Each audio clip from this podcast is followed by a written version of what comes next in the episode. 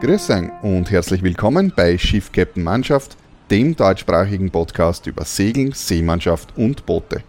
Ich bin Bernhard Fischer und das ist mein Podcast für Fahrtensegler mit einer Menge Infos rund ums Segeln. Die heutige Episode ist Teil 2 von meiner Serie zum Thema Die Zeit. An der Stelle will ich gleich anmerken, dass das eine Fortsetzung ist. Das heißt, jeder, der den Teil 1 von letzter Woche nicht gehört hat, würde ich also empfehlen, sich vorher den Teil 1 eben anzuhören, weil das da eben die Fortsetzung davon ist. Die Konklusio der letzten Episode war eben, dass wir eine atomzeitbasierte, lineare, langfristig konstante Zeit benutzen, die sogenannte TAI, die International Atomic Time, und dass UTC eine Zeit ist, die eben von dieser TAI äh, abgeleitet ist, beziehungsweise sich eben mittels Schaltsekunden an diese TAI anpasst. Und zwar in der Form, dass sie eben zur Erdrotation dazu passt. Da eben die Erdrotation, wie ich auch im letzten Podcast erzählt habe, eben äh, nicht so konstant ist, wie man glaubt, sondern sich im Laufe der Zeit eben verändert. Ja, warum Erdrotation noch einmal? Na ganz klar, weil durch die Erdrotation eben die Sonne täglich auf und unter geht und wir auf, im, im normalen täglichen Leben eine sogenannte äh, Sonnenzeit benutzen, beziehungsweise die Uhrzeit, die wir im normalen täglichen Leben benutzen, eben eine Sonnenzeit ist. Das heißt, sie richtet sich eben äh, nach der Sonne und wird eben vereinfacht dargestellt eben von Sonnenhöchststand heute bis zum Sonnenhöchststand morgen festgelegt mit einem Tag und somit 24 Stunden. Da habe ich im Internet eine nette Webseite gefunden, wo man äh, live gerade diese verschiedenen Zeiten beobachten kann. Der Link ist in den Shownotes unten drinnen. Was man hier sehen kann auf dieser Seite ist die TAI und äh, darunter die UTC, die eben voneinander abweichen. Aktuell sind es gerade 37 Sekunden und von Zeit zu Zeit, wie gesagt, wird so eine Schaltsekunde eingeschaltet. Man hört das dann meistens in den Medien. Die meisten wissen dann vermutlich oder wussten bisher vermutlich eigentlich nicht, worum es geht. Auf jeden Fall kann man das hier auf dieser Seite sehen. Und dann kann man hier auch noch die TDT, die Dynamic Terrestrial Time, sehen. Das ist eine weitere Zeit, zu der komme ich aber dann gleich. Und wenn man sich das alles nicht merken kann, ist es nicht so dramatisch in Wahrheit. Äh, wichtig ist zu wissen, dass UTC sozusagen die auf der ganzen Welt einheitliche Zeit ist, die die Grundlage für eigentlich die gesamte Zeitmessung auf der Erde, innerhalb der Erde ist und sich auch die Literatur und alles andere eben an dieser Uhrzeit ähm, sozusagen orientiert. Dennoch möchte ich hier allerdings äh, schon noch darauf hinweisen, dass es ganz so einfach nicht ist, zwar in der Theorie schon, aber man kann sich gerade in der Literatur sehr leicht vertun da die Uhrzeit zwar grundsätzlich schon einheitlich ist, aber wie das dann in den Büchern angegeben ist, ähm, das ist dann doch verschieden von der sozusagen von der Schreibweise, wie man das dann erkennt. Viele kennen unter Umständen ja die Angaben und haben schon gelesen, irgendwo dann steht UTC plus 1 plus 2 und so weiter. Und hier, ähm, damit dann die Zeitzonen genannt werden, beziehungsweise wie viel, man, wie viel man sich in der Zeitzone davon weg befindet. Zu den Zeitzonen komme ich dann später noch genauer. Ähm, leider ist das auch ein bisschen verschieden und da habe ich im Reads Almanac, den habe ich hier vor mir liegen aus dem Jahr 2015, auf der Seite 12 folgendes gefunden und das lese ich da ganz kurz vor. In the marine world, zones east of it, damit ist gemeint east, also östlich von, ähm, äh, vom Nullmeridian, also east of it are labeled zone minus 1, minus 2 and so on to minus 11. Zones to the west, in Klammer later in time, are plus 1, plus 2, etc. to plus 11. Caution. Land-based time zone charts often refer to the zones the other way around. Be careful which one you are using. Das heißt also, dass in der marinen Welt sozusagen die Zonen östlich des Nullmeridians mit minus 1, minus 2 bis minus 11 beschriftet werden äh, bzw. bezeichnet werden und die Zonen äh, nach Westen mit plus 1, plus 2 und so weiter äh, bis plus 11. Und dann wird eben besonders darauf hingewiesen, dass aber an Land die landbasierte, also nicht marine Zeitzonenangabe genau umgekehrt ist Und äh, das ist leider so. Das heißt, üblicherweise, also wir befinden uns hier in der Zeitzone äh, UTC plus 1, also hier wir in Mitteleuropa und wäre hier im Reads Almanac aber jetzt als UT minus 1 angegeben. Ähm, ja, was nichts daran ändert, dass UTC trotzdem immer dieselbe Uhrzeit hat. Hier geht es nur darum, in welche Richtung man rechnen muss. Aber dazu komme ich dann äh, später zu den Zeitzonen eh nochmal etwas genauer. Und einen weiteren Stolperstein, den ich da auch noch in der Literatur habe, der eh auch bekannt ist, aber wo man sich sehr leicht vertun kann und es eben zu, sage ich mal, fatalen Fehlern führen kann.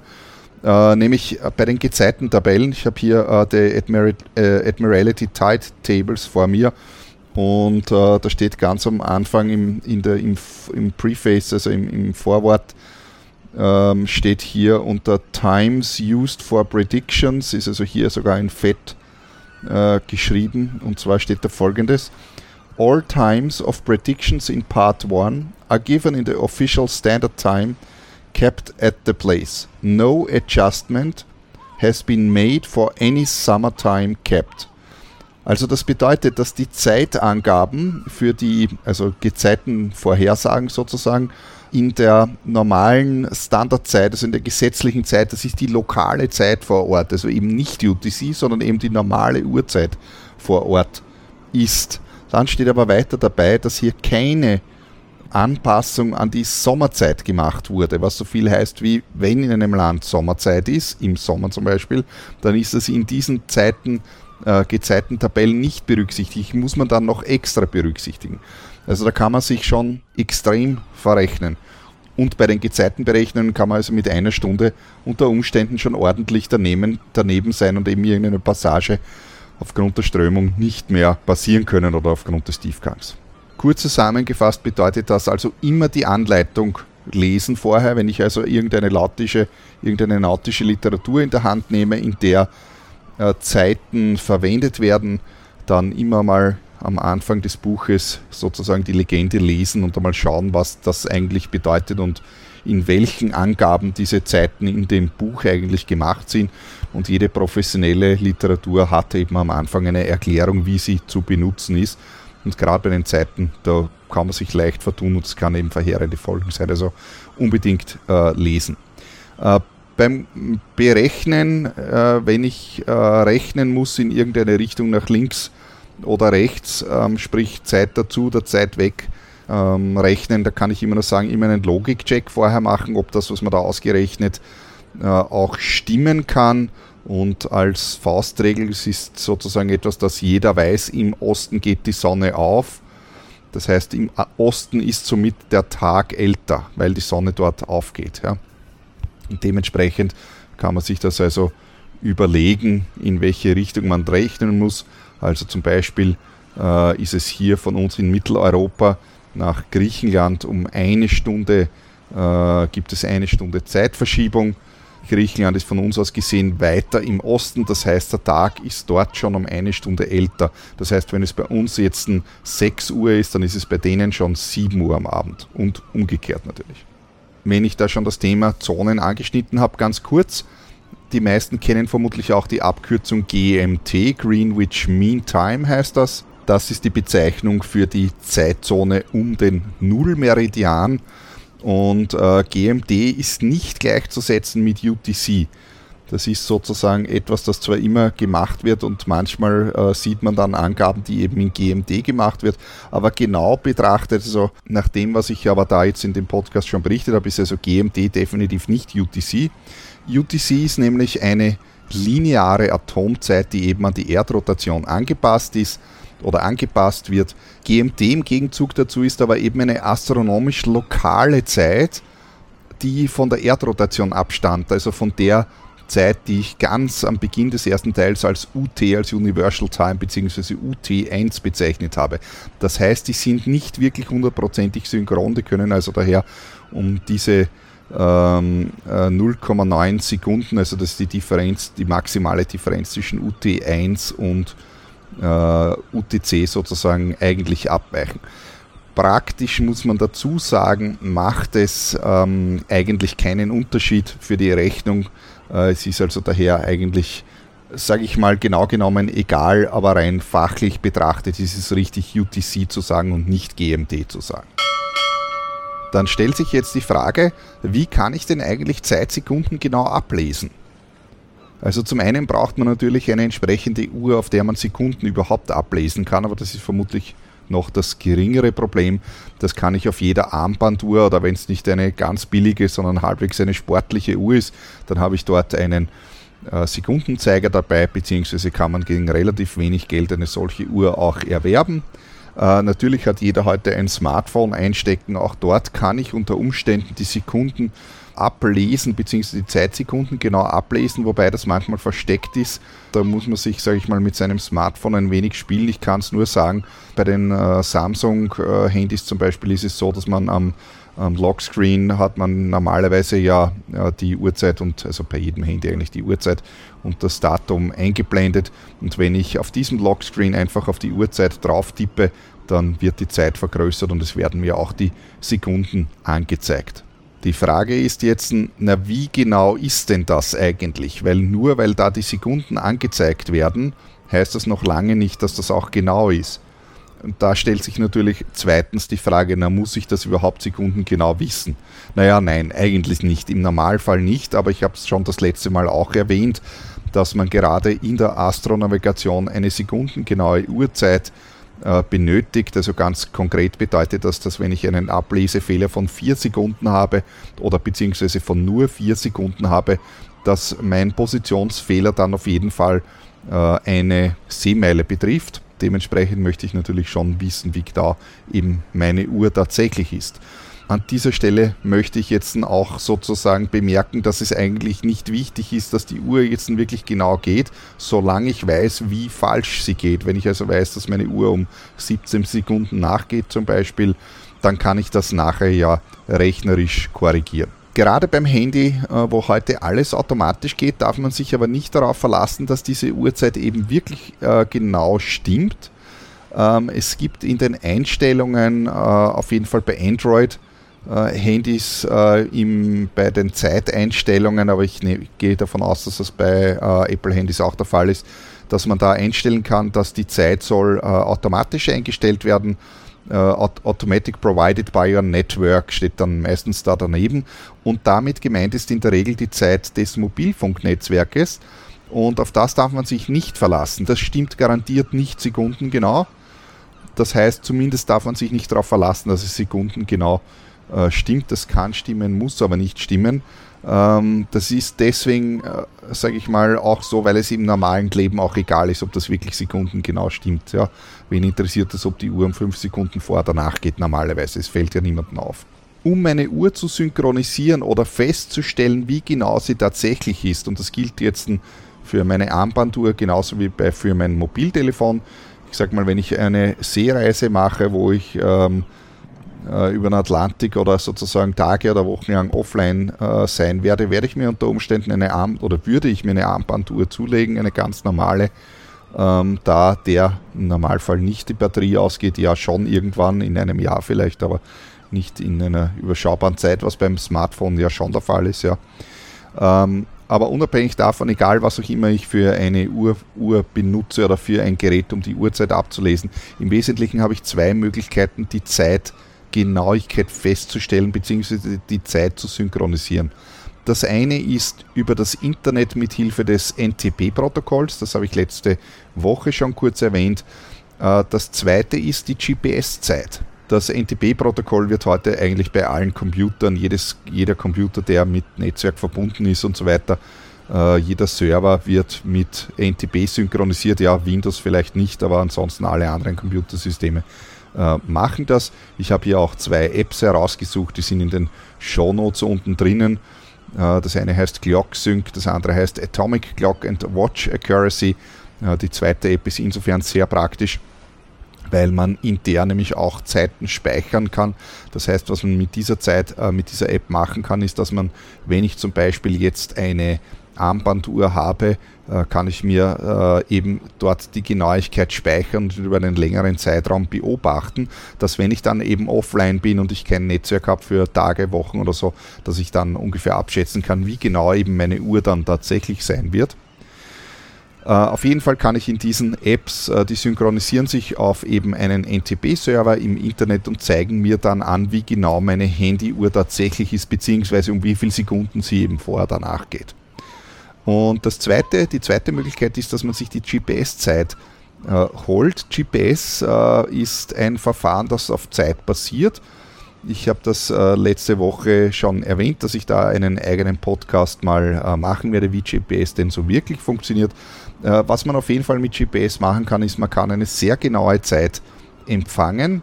Äh, vor allem auf See funktioniert das sehr gut, da man eine, eben einen guten GPS-Empfang hat. Und da habe ich eine App, die heißt SatStat. Ich bin generell sehr begeistert von dieser App und ich glaube, dass alle Freunde von Sensoren und Messdaten ebenfalls Freude mit dieser App haben werden. Ich kann es also nur definitiv empfehlen.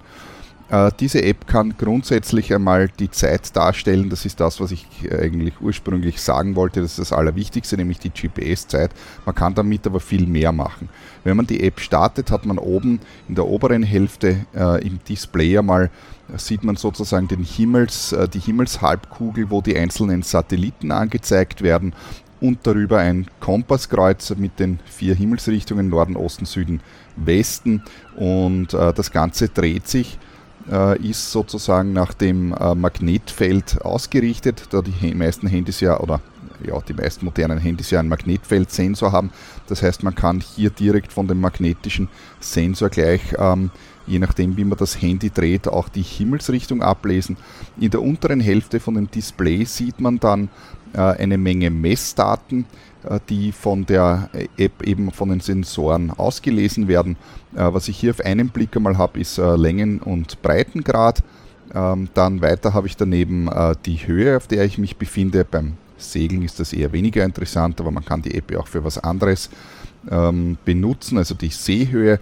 Dann sieht man auch die Beilung, also in welche Richtung man sich bewegt. Man hat eine Geschwindigkeitsanzeige, man sieht den Messfehler äh, vom, äh, also die Messgenauigkeit des GPS.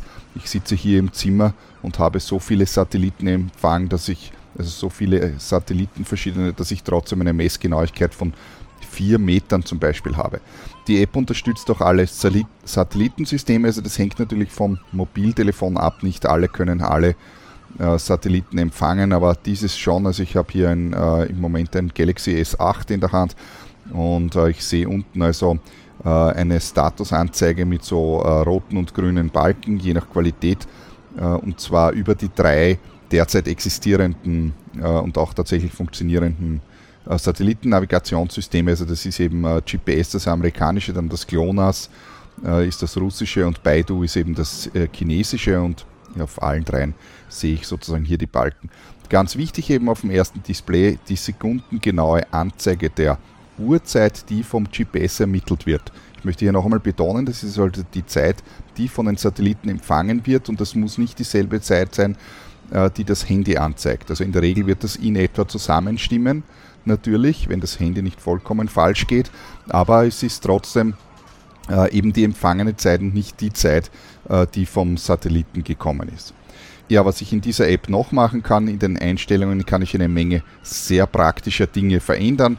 Ich kann hier zum Beispiel die Geschwindigkeit, also die Einheit der Geschwindigkeit umschalten auf äh, metrisch oder eben in Knoten zum Beispiel oder eben amerikanisches äh, Imperial Units zum Beispiel.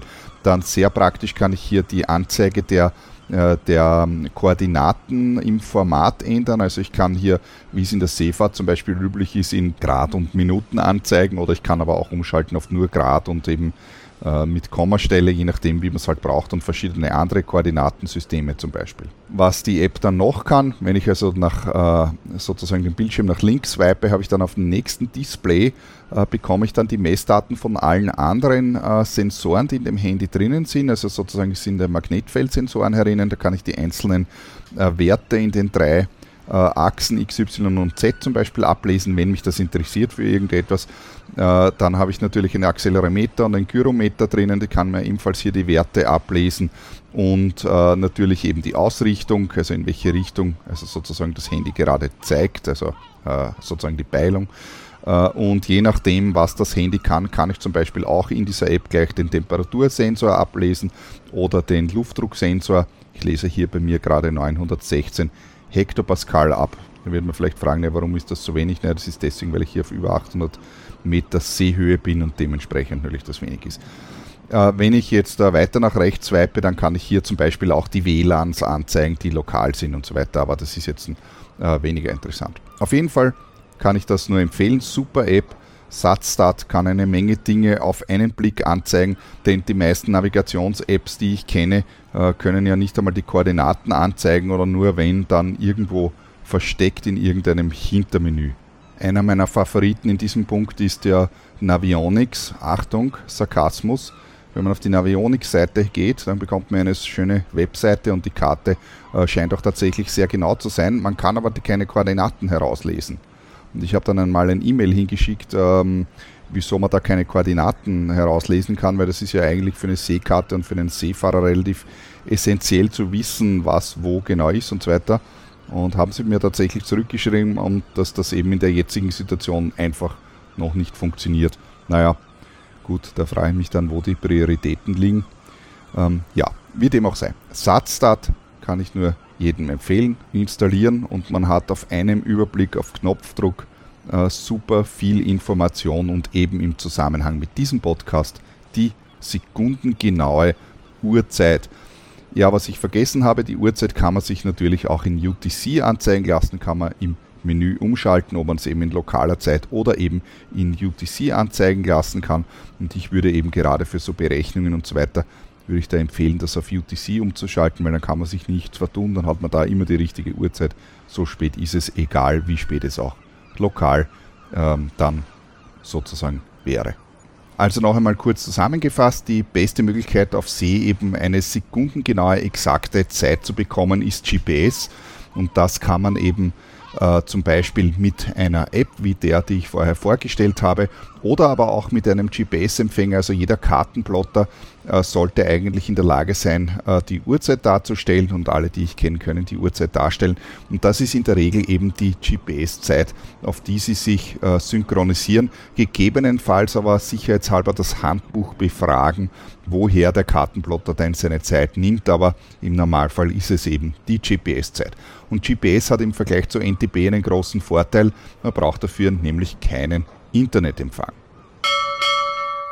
Zeit in der Astronomie. Wie funktioniert denn das dort? Also gerade in der Astronomie ist es natürlich auch sehr essentiell, dass man eine genaue Uhrzeit hat, überhaupt wenn man eben langfristige Berechnungen macht, was wann wo sein wird, also wo die Planeten stehen oder wenn man sonst irgendetwas ausreichen möchte.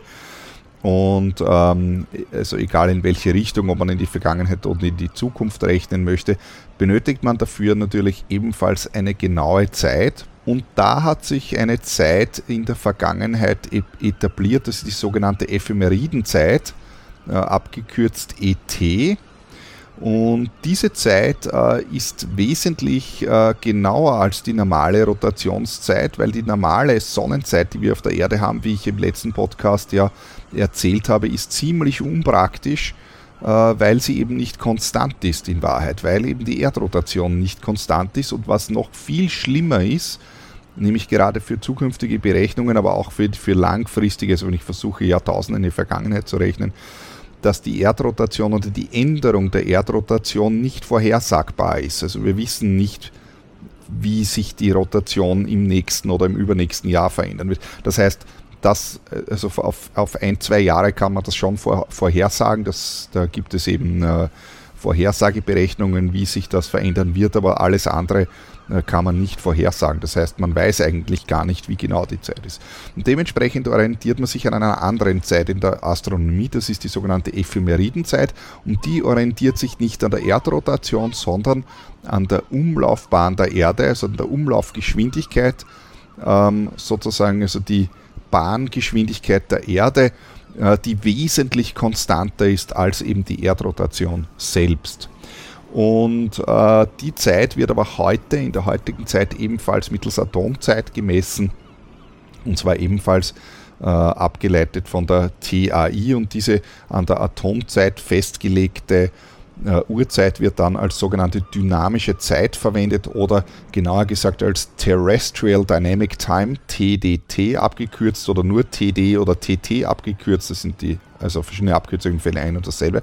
Also Terrestrial Dynamic Time heißt das und das ist eine ewig fortlaufende Zeit, äh, die ähm, an die, äh, also sozusagen die synchron geht mit der Atomzeit, mit der TAI, die ich schon gesagt habe, und die eben nicht mit Schaltsekunden oder sonst irgendetwas verändert wird, eben weil diese Schaltsekunden in Wahrheit ja nicht vorhersagbar sind. Die werden eingeschalten, wenn notwendig, aber nicht schon vorweg, weil man eben nicht weiß, wann das passieren wird, dass sich die Erde wieder mal schneller oder langsamer dreht. Das Einzige, was äh, man gemacht hat, ist aus Kompatibilitätsgründen zur früher verwendeten Ephemeridenzeit, hat man äh, zwischen der TAI und der äh, dynamischen Zeit eine ähm, Differenz von 32,184 Sekunden eingeführt, aber das ist eben nur aus Kompatibilitätsgründen zu den vergangenen Berechnungen, die früher angestellt wurden. Ansonsten ist es eben eine lineare Zeit. Und auf dieser Webseite, die ich da vorher schon genannt habe, wo man da ablesen kann, eben die äh, TAI und die UTC, da ist eben das dritte Feld, ist die TDD und äh, da kann man eben diese drei Uhrzeiten, wo man sieht, ja, die sind alle ungefähr gleich, aber doch nicht ganz. Äh, und du weißt jetzt, was der Unterschied eben zwischen den einzelnen Zeiten ist. Leider haben wir in der Astronomie aber noch nicht alle Zeitprobleme gelöst, da der liebe Herr Einstein ja mit seiner Relativitätstheorie gezeigt hat, dass es eben den Effekt der Zeitdilatation gibt. Das heißt, dass die Zeit ähm, sozusagen nicht immer gleich geht. Das heißt, die Zeit geht schon immer gleich, aber wenn ich jemanden anderen beobachte, sieht es für mich so aus, als würde bei dem anderen ähm, die Zeit anders vergehen, sagen wir mal so. Äh, und zwar hängt dieser Effekt von der Bewegungsgeschwindigkeit und vom Gravitationsfeld ab. Das heißt, wenn ich jemanden beobachte, der besonders äh, der sich besonders schnell bewegt, sozusagen im Vergleich zu mir im, durch den Weltraum, ähm, dann erscheint für mich das so, als würde die Zeit bei dem anders, also schneller oder langsamer äh, eben vergehen. Tatsächlich sieht das für den anderen auch so aus. Der andere, der mich beobachtet, für den sieht das auch so aus, als würde die Zeit bei mir anders vergehen. Dabei ist sie bei ihm ganz normal. Wie dem auch sei, ähm, dies, dieser Effekt ist da, den kennt man, den hat man untersucht und der ist, der ist echt. Und aus diesem Grund hat man eben äh, das Problem, dass wenn ich jetzt eine Uhrzeit hier auf der Erde habe und die Erde bewegt sich ja, nämlich um die Sonne, äh, außerdem äh, befindet sie sich eben im Gravitationsfeld der Sonne. Äh, und ich beobachte jetzt jemand, der draußen im freien Weltall sich bewegt, ähm, also irgendjemanden, sage ich mal, ein theoretisches Raumschiff, aber sagen wir zum Beispiel die anderen Himmelskörper, äh, die draußen herumschwirren, außerhalb von unserem Sonnensystem, dann stimmt die Uhrzeit ja eigentlich nicht, weil sie für uns falsch aussieht. Und aus diesem Grund hat man eine weitere Zeit, die man rechnerisch erfassen kann, da man eben den Effekt der Zeitdilatation genau kennt, man weiß, wie sich das verhaltet und hat hier eine weitere Zeit, die eben um diesen Effekt der Erdbewegung und der Sonnengravitation bereinigt ist. Und äh, das ist dann die sogenannte baryzentrische dynamische Zeit äh, oder eben abgekürzt TDB. Bari, das Baryzentrum ist sozusagen das, Schwer, das Schwerkraftzentrum. Und ähm, das ist eben diese Zeit, die äh, eben ein bisschen anders geht genau genommen liegt der Fehler bei 1,7 Millisekunden. Äh, das ist nicht wahnsinnig viel und wahrscheinlich für alles andere, was wir innerhalb der Erde brauchen, völlig irrelevant. Aber sobald es ins Weltall geht, ähm, kann das natürlich eben äh, schon relevant sein, dass man hier diesen Unterschied kennt. Aber wie gesagt, es ist eine Zeit in der Astronomie, die man so auf der Erde und gerade wir hier in der Seefahrt eigentlich überhaupt nicht brauchen, erwähne ich der Vollständigkeit halber. Ich komme zurück zu unserer Uhrzeit auf der Erde. Unsere Uhrzeit auf der Erde ist wie gesagt eine Sonnenzeit und das heißt eben Sonnenzeit deshalb noch einmal, weil sie sich nach der Sonne richtet. Und immer wenn die Sonne ganz oben ist, dann ist Mittag und 24 Stunden später ist wieder Mittag. Jetzt hat man das beobachtet und das beobachtet man schon seit Jahrhunderten und jetzt ist man draufgekommen, dass diese Taglänge unterschiedlich ist. Es gibt Tage, die werden mal länger und die werden mal kürzer. Und zwar, äh, ich meine jetzt nicht das Tageslicht mit Sonnenaufgang, Untergang, das hängt von den Jahreszeiten zusammen, das ist ein anderer Effekt, sondern eben, wenn ich immer fix die Uhrzeit messe, vom Höchststand bis zum Höchststand, habe ich bisher immer behauptet, das sind 24 Stunden. Das war aber nur die halbe Wahrheit. Äh, man hat nämlich beobachtet, dass diese Zeit schwankt und die Tage sind manchmal länger und manchmal kürzer.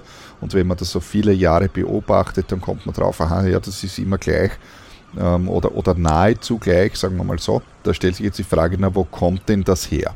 Die 24 Stunden, von denen wir sprechen, ist die sogenannte mittlere Sonnenzeit. Das bedeutet, ich messe jeden Tag die Zeit, die die Sonne benötigt, um einmal, beziehungsweise die die Erde benötigt, eben um sich einmal im Kreis zu drehen, von Sonnenhöchststand bis zum Sonnenhöchststand. Das messe ich ein Jahr lang und dann bilde ich den Mittelwert und dann komme ich auf 24 Stunden. Das ist also diese mittlere Sonnenzeit. Die tatsächliche, die wahre Sonnenzeit, äh, beziehungsweise die wahre Zeit, die ich brauche, ist aber jeden Tag ein bisschen anders.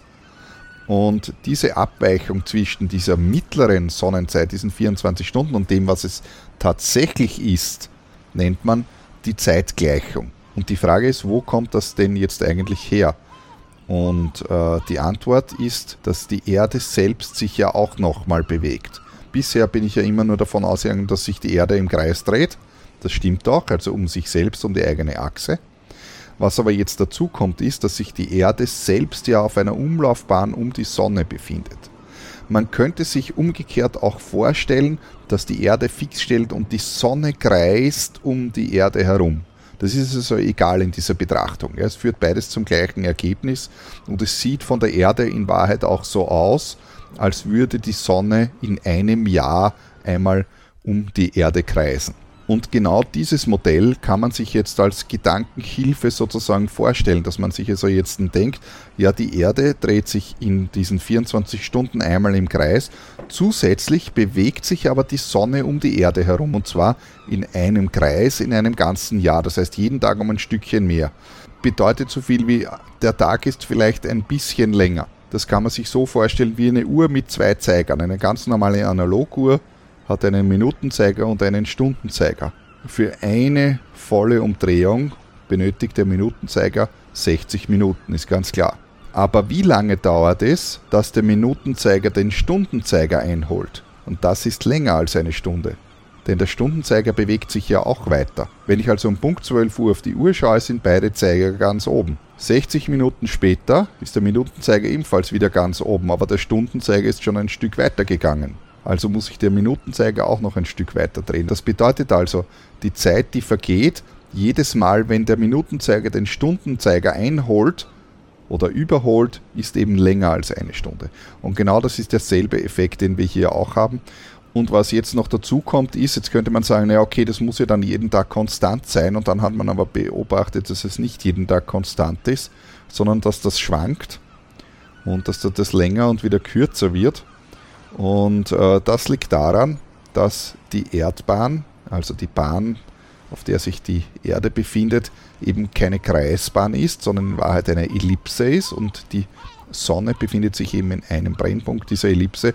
Und nach den Keplerschen Gesetzen ist es so, dass die Umlaufgeschwindigkeit äh, des Himmelskörpers eben auf einer elliptischen Bahn äh, nicht konstant ist, sondern sich eben ändert. Und die Geschwindigkeit wird schneller, wenn sich der Planet eben näher zu seinem Zentralgestirn äh, hinbewegt und wenn er dann wieder weiter wegkommt, äh, wird es sozusagen, äh, wird die Bahngeschwindigkeit langsamer. Im Gegensatz dazu ist aber die Erdrotationsgeschwindigkeit, also die Eigendrehung der Erde, immer gleich. Ähm, und dadurch ergibt sich eben, dass diese Zeitgleichung eben so eine Kurve ist und die Tage sozusagen unterschiedlich lang sind. Das wäre verglichen mit diesem Urbeispiel, was ich vorher gebracht habe, so, dass der Stundenzeiger eben manchmal schneller und manchmal langsamer geht und dementsprechend abhängig wäre natürlich auch die Zeit jedes Mal, wenn er wieder überholt wird, vom Minutenzeiger auch nicht immer äh, dieselbe, sondern mal mehr und mal wieder weniger. Und diese Differenz eben, äh, beziehungsweise diese Änderung, wie gesagt, noch einmal zusammengefasst wird als Zeitgleichung äh, bezeichnet. Das bedeutet eben, dass nicht jeder Tag äh, tatsächlich äh, diese konstanten 24 Stunden hat, sondern dass sich eben variiert im Laufe des Jahres, bis es sich wieder wiederholt. Bedeutet natürlich auch genauso viel, dass nicht wirklich tatsächlich äh, am Nullmeridian um 12 Uhr UTC die Sonne in der Mitte steht, sondern das kann manchmal ein bisschen vorher, ein bisschen nachher sein. Tatsächlich kann man so etwas aus einem nautischen Almanach ablesen und ich habe hier äh, den Almanach von 2019 vor mir äh, als PDF. Der Link ist auch in den Show Notes zum Downloaden unten. Und da bin ich auf der Seite 183. Äh, das ist die Seite mit den, den Zeiten für Sonne und Mond von 28. Äh, bis zum 30. September 2019. Bei mir ist heute, also ist jetzt der 28. September 2019 und es ist bei mir gerade 19.55 Uhr UTC. Auf jeden Fall auf dieser Seite 183 kann ich rechts unten, äh, gibt es so ein kleines Kästchen, äh, da sind drei Zeilen drinnen, drei Spalten und drei Zeilen. Die erste Spalte ist der Tag, die zweite Spalte ist dann die Sonne am 28. September kann ich da eben die sogenannte Meridian Passage bei der Sonne ablesen. Das ist also der Zeitpunkt, äh, zu dem die Sonne eben den Meridian passiert, ist hier eben 11.50 Uhr. Bedeutet also schon 10 Minuten vorher, also ungefähr 10 Minuten vorher, ist hier keine sekundengenaue Angabe, sondern nur 11.50 Uhr. Und äh, da steht auch dabei, links daneben kann man dann lesen, Uh, Equation of Time heißt das Ganze auf Englisch, ist die Zeitgleichung Equation of Time. Um 12 Uhr ist also 9 Minuten und 16 Sekunden. Das ist also die Zeit zwischen dem mittleren äh, Mittag, nachdem die Uhrzeit gestellt wird, und dem tatsächlichen wahren Mittag, nachdem eben die Sonne geht. Dieses Wissen ist dann interessant, wenn ich zum Beispiel eine Sonnenuhr ablesen möchte. Auf manchen Kirchtürmen, weiß ich, gibt es solche Sonnenuhren und manche haben sich selbst eine Sonnenuhr im Garten gebaut oder so. Die Sonnenuhr zeigt natürlich die wahre Sonnenzeit an. Das heißt, wenn ich von der wahren Sonnenzeit auf die sozusagen mittlere Zeit äh, zurückschließen möchte, nach der unsere Uhren gehen, muss ich diese Zeitgleichung natürlich rechnerisch berücksichtigen. Die maximale Zeitdifferenz bei der Zeitgleichung liegt bei ca. plus minus 16 Minuten, also das ist ungefähr eine Viertelstunde vor oder nach. Die tägliche Uhrzeit, die man eben so alltäglich verwendet, wird aber bekannterweise ja nicht in UTC gemessen, sondern in irgendeiner lokalen Uhrzeit. Und diese lokale Uhrzeit orientiert sich natürlich an der UTC und zwar mit Hilfe von Zeitzonen. Im letzten Podcast habe ich schon erklärt, dass unsere Zeit da sie eben eine Sonnenzeit ist, ähm, sprich diese 24 Stunden, die ein Tag eben hat, gleichzusetzen ist mit einem Längengrad, da es sich eben an der Sonne orientiert. Das heißt, ich kann also ganz genau auch sagen, äh, wenn es also in UTC gemessen jetzt, äh, kann ich eins zu eins von der Uhrzeit auch auf den Längengrad des Sonnenstandes sozusagen zurückrechnen. Das ist eine andere Angabe. Der Längengrad äh, für ein und dasselbe. Also es sind 24 Stunden oder eben 360 Grad. Nach 24 Stunden ist die Sonne wieder am gleichen Ort und das sind natürlich auch 360 Grad. Das bedeutet also, dass die Sonne eben in einer Stunde um 15 Längengrade äh, weiter wandert. Ich bin hier grob am 15. östlichen Längengrad. Das heißt, wenn es bei mir hier 12 äh, Uhr zu Mittag gemessen an der Sonne ist, das heißt Höchststand, dann ist es am Nullmeridian erst 11 Uhr, da die Sonne erst in einer Stunde so weit sein wird eben. Ja, dass sie eben 15 Grad braucht, beziehungsweise eben eine Stunde braucht, um diese 15 Grad äh, umzulegen. Und genau so hat man also die Zeitzonen sinnvollerweise auch eingeteilt, weil es so eben zur Natur passt. Das heißt, eine Zeitzone ist grundsätzlich einmal 15 Grad breit, weil das eben eine Stunde ist innerhalb dieser Zeitzone, das ist die sogenannte Zonenzeit, gilt eben eine bestimmte Uhrzeit, die allerdings eben sich normalerweise nicht exakt an den Meridianen orientiert, sondern sinnvollerweise natürlich vom Gesetzgeber oder von den einzelnen Gesetzgebern in den Ländern natürlich an die Ländergrenzen äh, angepasst wird, damit er nicht immer irgendwo mittendrin in einem Land dann plötzlich ein Schnitt ist, weil so genau ist es mit der Uhrzeit nicht, es ist ja nur eine Definitionssache.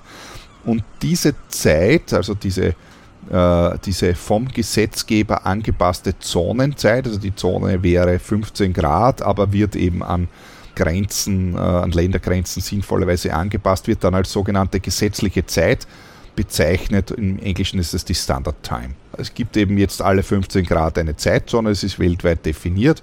Die, also die, die erste oder die nullte Zeitzone, wenn man so will, ist also die Zeitzone, die rund um den Nullmeridian liegt, also von 7,5 Grad äh, West bis 7,5 Grad Ost. Das ist eben die sogenannte mittlere Greenwich-Zeit oder Greenwich Mean Time, GMT. Äh, dann die nächste Zeitzone geht eben von 7,5 Grad Ost bis 22,5 Grad Ost.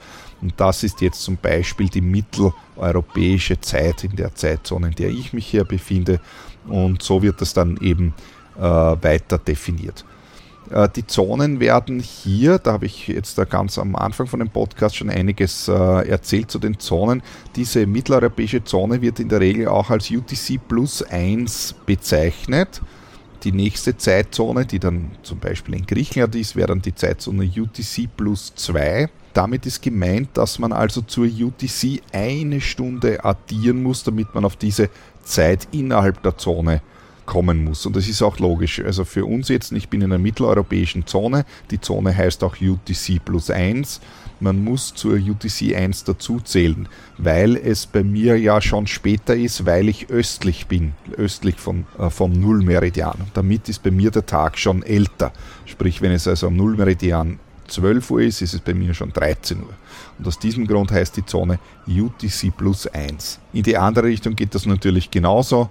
Äh, zum Beispiel die Central Standard Time, die ist in den USA, CSD abgekürzt, äh, wäre die Zeitzone UTC minus 6.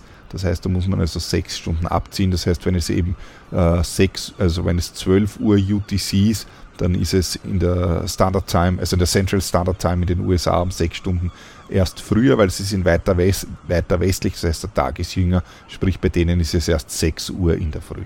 Der Gesetzgeber kann aber grundsätzlich jede beliebige Zeit definieren. Das ist nur sozusagen eine Definition und man sagt, ja, okay, wir sagen, um diese Zeit ist 12 Uhr und um diese Zeit ist 0 Uhr. Die Tage haben trotzdem immer 24 Stunden. Es ist nur eine Frage, wo ist der Nullpunkt sozusagen. Und äh, genau aus diesem Grund gibt es in Mitteleuropa eben auch die sogenannte Sommerzeit. Das ist eine zusätzliche Zeit, wo der Gesetzgeber aus irgendwelchen Gründen, die, ja, weiß ich persönlich eigentlich nicht genau warum, äh, festgelegt worden sind zwischen April und Oktober, dass die Zeit hier noch zusätzlich um eine Stunde äh, weiter verschoben wurde. Soweit ich mich erinnere, gab es da jetzt irgendwann einmal einen EU-Beschluss, dass das Ganze wieder abgeschafft wird. Ja, persönlich bin ich da ein Befürworter, weil diese Zeit herumstellerei in Wahrheit nur zur Verwirrung beitragt und eigentlich nicht wirklich was bringt, weil die Tage werden dadurch nicht wirklich länger. Sie haben trotzdem 24 Stunden und ähm, es wird auch das Sonnenlicht nicht mehr, weil äh, die Sonne ist trotzdem gleich lang am Himmel und es ist nur eben eine Definitionssache, dass man dann sagt, ja, jetzt ist halt 6 Uhr es ist, wir sagen zu dieser Zeit 6 oder wir sagen zu dieser Zeit 7 oder 8 Uhr, es ist eigentlich egal. Also sozusagen an der Natur ändert sich nichts, egal wie viel Sommerzeit ich dazugebe oder nicht. Der Tag ist immer gleich lang und hat auch immer gleich viel Sonnenstunden. Auf jeden Fall, man muss es wissen, ob man sich in der Sommerzeit befindet oder nicht, damit man sich in der, lautischen, in der nautischen Literatur eben entsprechend dann nicht verrechnet. In Europa haben wir im Wesentlichen vier Zeitzonen, also Europa erstreckt sich da über vier Zeitzonen. Äh, da gibt es einmal zum einen ist es die westeuropäische Zeit, äh, beziehungsweise mittlere Greenwich-Zeit, also die Zone plus null. Äh, und in diese Zeit gehört eben Großbritannien, Island, Portugal. Dann gibt es die mitteleuropäische Zeit, UTC plus 1 ist das, also der Tag schon um eine Stunde älter. da gehören eben die, die meisten europäischen Länder sind hier in dieser mitteleuropäischen Zeit, also Österreich, Deutschland, Spanien, Frankreich, Kroatien, Italien, Polen, Norwegen und so weiter. Äh, die gehören alle in diese mitteleuropäische Zeit hinein. Und dann gibt es noch die osteuropäische äh, Zeit. In die osteuropäische Zeit äh, fallen jetzt zum Beispiel eben Griechenland, die Türkei, was habe ich da noch aufgeschrieben, Finnland, Estland, ähm, Lettland, Litauen und so weiter. Und dann gibt es noch eine dritte Zeit, das ist die Moskauer Zeit, UTC plus 3. Und das ist eben dann ja, Moskauer Zeit jetzt schon in Russland drüben. Ja, wie funktioniert das jetzt mit dieser Datumsgrenze? Wenn es 12 Uhr UTC ist, dann steht die Sonne genau über den Nullmeridian. Das heißt, der Nullmeridian ist jetzt ein genauer Mittag. Das heißt, in dieser Zone ist es 12 Uhr. In meiner Zone hier, in der mitteleuropäischen Zone, ist es aber schon eine Stunde später. Bei mir ist es 13 Uhr, weil ich bin ja weiter östlich, nämlich um ca. 15 Grad. Wenn ich um noch weitere 15 Grad nach Osten gehe, dann ist es da schon 14 Uhr 15 Uhr, 16 Uhr und umso weiter ich nach Osten gehe, komme ich dann irgendwann einmal ans andere Ende der Welt sozusagen, also genau gegenüberliegend, wo es 24 Uhr ist. Umgekehrt zur gleichen Zeit aber, es ist nach wie vor 12 Uhr UTC. Bei mir war es schon 13 Uhr, habe ich gesagt. Wenn ich aber um 15 Grad nach Westen gehe, also in Richtung Azoren, in Richtung USA, dann ist es dort ja erst 11 Uhr. Und noch einmal 15 Grad ist es 10 Uhr und der Tag wird immer, äh, immer sozusagen äh, jünger, ja. Und äh, wenn ich dann um 180 Grad nach hinten gehe, dann ist es 0 Uhr am selben Tag. Also nach Westen wird der Tag sozusagen jünger, nach Osten wieder älter.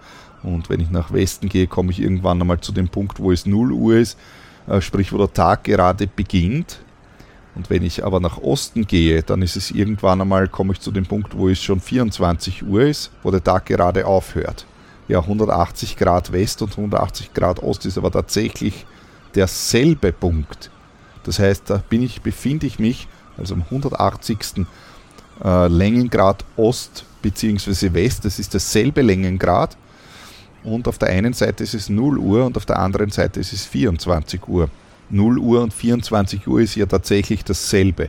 Nur befindet man sich an einem anderen Tag. Das bedeutet also, wenn ich auf einem westlichen Kurs diese Grenze überquere, dann muss ich den Tag auf meiner Uhr um einen Tag weiterstellen. Also es ist noch immer 0 Uhr, weil 0 und 24 Uhr ist ja dasselbe, aber es ist sozusagen ein Tag weiter.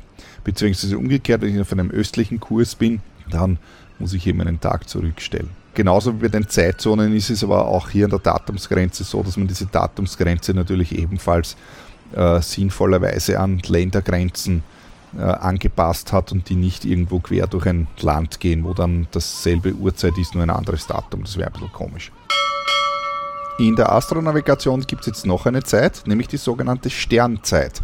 Diese Zeit kennen manche vielleicht aus Star Trek, damit hat das Ganze aber nichts zu tun, sondern dabei handelt es sich um eine Zeit, die sich nach den Sternen richtet. Im Gegensatz zur täglichen Uhrzeit, die ja eine Sonnenzeit ist. Sonnenzeit heißt sie deswegen, weil sie sich eben an der Sonne orientiert und eben immer von einem Höchststand zum nächsten Höchststand sozusagen gilt, ist also ein Tag und den hat man mit 24 Stunden festgelegt. Das gleiche Spiel kann ich jetzt natürlich auch von den Sternen machen. Man nimmt sich eben am Himmelspunkt, sage ich mal, fiktiv einen Stern heraus und dann misst man einfach die Zeit, wo der Stern am Höchststand ist, bis zum nächsten Tag oder sozusagen bis zum nächsten Mal, wenn er am Höchststand ist. Und dann schaut man, wie viel Zeit ist da einfach vergangen. Die Sonnenzeit richtet sich ja nach der Erdrotation und da unterliegt man jetzt vielleicht im ersten Moment im Druck, dass man sagt, naja, das funktioniert ja bei den Sternen genauso. Nein, das ist aber nicht so, es funktioniert nur fast genauso. Der große Unterschied ist eben der, dass sich die Erde auf einer Bahn um die Sonne befindet.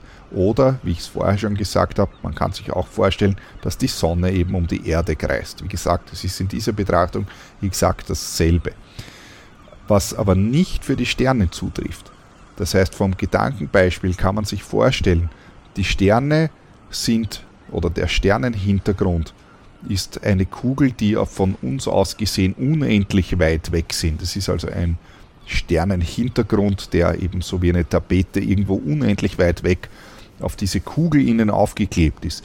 Und in dieser Kugel, in dieser Sternenkugel, befindet sich eben die Erde und die Sonne, wobei sich eben die beiden umeinander drehen. Das heißt, die Erde wandert eben um die Sonne oder umgekehrt, die Sonne wandert um die Erde. Wie gesagt, es ist egal, wie man sich das vorstellt.